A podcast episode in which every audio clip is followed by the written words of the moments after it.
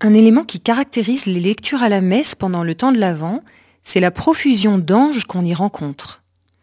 Gabriel y apparaît à Zacharie, à Marie, à Joseph, et dans la nuit de Noël, ils seront une troupe céleste à louer Dieu devant les bergers. Pour nous, être d'esprit, mais aussi de chair, la réalité des anges est difficile à percevoir. Peu d'entre nous, d'ailleurs, je pense, lorsqu'on leur demanderait qui sont les membres de l'Église, penseraient à ajouter les anges à la liste des baptisés et des saints du ciel. Pourtant, ils sont infiniment nombreux et bien plus présents dans nos vies que nous le pensons. Dieu a donné mission à ses anges de veiller sur chacun de tes pas, chante le psaume 90.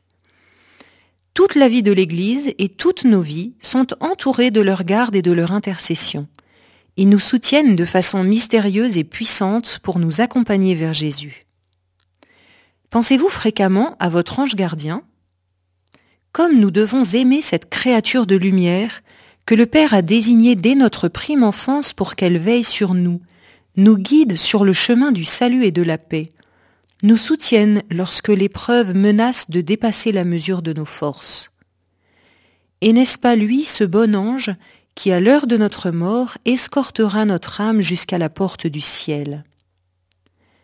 Quelle joie d'apprendre à le connaître, à nous mettre à son école, à entendre l'émotion d'amour et de bonté qu'il murmure dans notre cœur. Quelle grâce de bénéficier de sa protection et de sa compagnie. Oui, vraiment, gardons-nous de compter pour rien notre ange gardien et les anges du ciel. Au contraire, invoquons-les, prions-les, eux qui contemplent sans cesse la face de Dieu. Les anges sont des adorateurs, adorons le Seigneur avec eux.